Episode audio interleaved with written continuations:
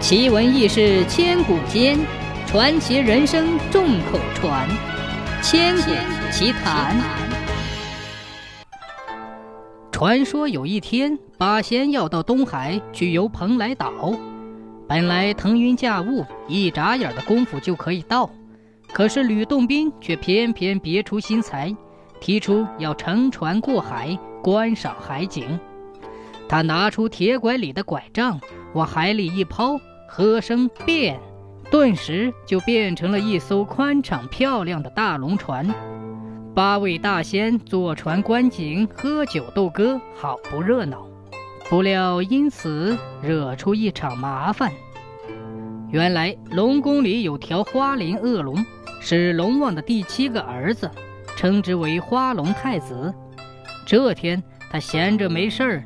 在水晶宫外游荡，忽闻海面上有仙乐之声，便寻去。猛见一条雕花龙船，内坐八位奇形怪状的大仙，其中有个妙龄的女郎，桃脸杏腮，楚楚动人。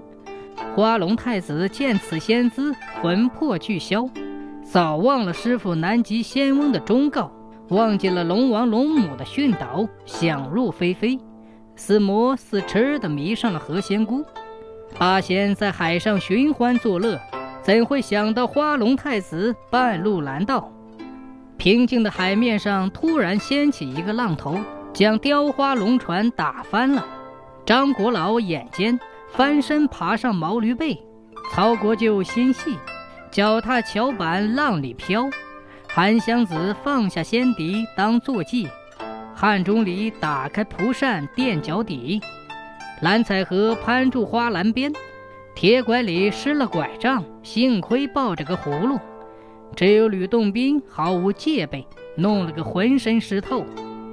这时汉钟离慌忙点查了人数，点过来点过去，只有七位大仙，男的俱在，唯独缺少一个何仙姑。奇怪。这何仙姑到哪里去了？汉钟离掐指一算，大吃一惊，原来是花龙太子拦路抢亲，把何仙姑抢到龙宫里去了。这一回，大仙们可大动肝火了，个个咬牙切齿，杀气腾腾，直奔龙宫。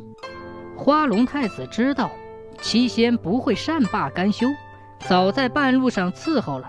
他见大仙们来势汹汹，慌忙挥舞珍珠鳌鱼旗，催动虾兵蟹将，掀起漫海大潮，向七仙淹来。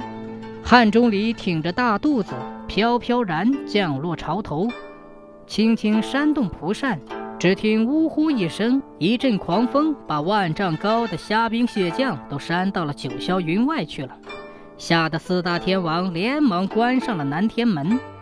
花龙太子见汉钟离破了他的阵势，忙把脸一抹，喝声变，海里突然窜起了一束巨鲸，张开闸门似的大口吞了汉钟离。汉钟离急忙扇动蒲扇，不料那巨鲸毫无惧色，嘴巴越张越大。这下汉钟离可慌了神儿，正在危急关头，忽然传来韩湘子的仙笛声。那笛声悠扬悦耳，鲸鱼听了斗志全无，竟朝韩湘子歌舞参拜起来。吕洞宾挥剑斩鲸鱼，谁知一剑劈下去，火星四溅，锋利的宝剑斩了个缺口。